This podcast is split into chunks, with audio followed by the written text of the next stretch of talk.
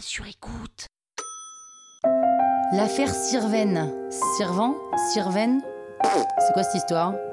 Vous écoutez Krusty History, le podcast qui vous raconte les histoires de l'histoire.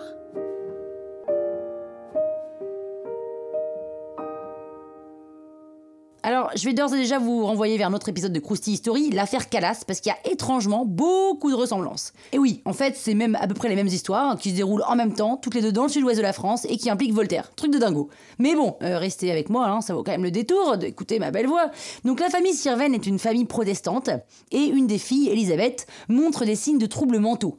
En 1760, elle disparaît du domicile familial, et on apprend qu'elle s'est échappée dans un couvent. Mais même jusqu'à aujourd'hui, on ne sait pas bien si elle s'est fait enlever ou si elle a voulu devenir catholique d'elle-même, et donc qu'elle y est entrée de son plein gré. Bref, son séjour au couvent se passe mal, elle prétend qu'elle entend Dieu, un peu comme, euh, comme d'autres, et elle se déshabille devant les nonnes, et elle demande à se faire fouetter pour ses péchés.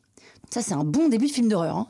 Le couvent en peut juste plus d'elle, hein, tu m'étonnes, et décide de la rendre à ses parents. Donc quelques mois plus tard, Elisabeth disparaît de nouveau, mais cette fois-ci, son cadavre est retrouvé au fond d'un puits. Pas très marrant comme début d'histoire. Mais l'autopsie, figurez-vous, ne révèle aucune trace de violence et penche plutôt pour l'hypothèse de la noyade. Mais le procureur change le rapport d'autopsie en disant qu'Elisabeth s'est faite assassiner. Et là, la famille Sirven va vivre un véritable enfer. Les parents sont accusés d'avoir tué leur fille parce qu'elle voulait se convertir au catholicisme. Pour éviter d'être arrêtée, la famille prend la fuite, et alors un procès se déroule quand même en leur absence où ils sont jugés coupables. Les parents sont condamnés à mort et les autres filles au bannissement. Au bout de cinq mois de fuite, la famille se réfugie à Lausanne où elle rencontre Voltaire en plein dans l'affaire Calas. Voltaire ne se démonte pas et prend aussi cette affaire à bras le corps. Et il arrive à démontrer l'innocence de la famille Sirven. Le conseil du roi, lui, réexamine le dossier. La famille se rend à Toulouse pour avoir un procès équitable.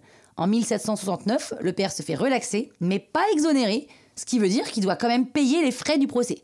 Et à l'époque, euh, ça faisait quand même beaucoup d'argent. Et en 1771, c'est la victoire définitive pour la famille, ils sont pleinement réhabilités et la ville leur verse des compensations pour l'erreur qu'elle a commise. Alors, c'est comme l'affaire Calas, mais ça se termine quand même beaucoup mieux. En même temps, c'était pas dur. Krusty, hein? La toile sur écoute.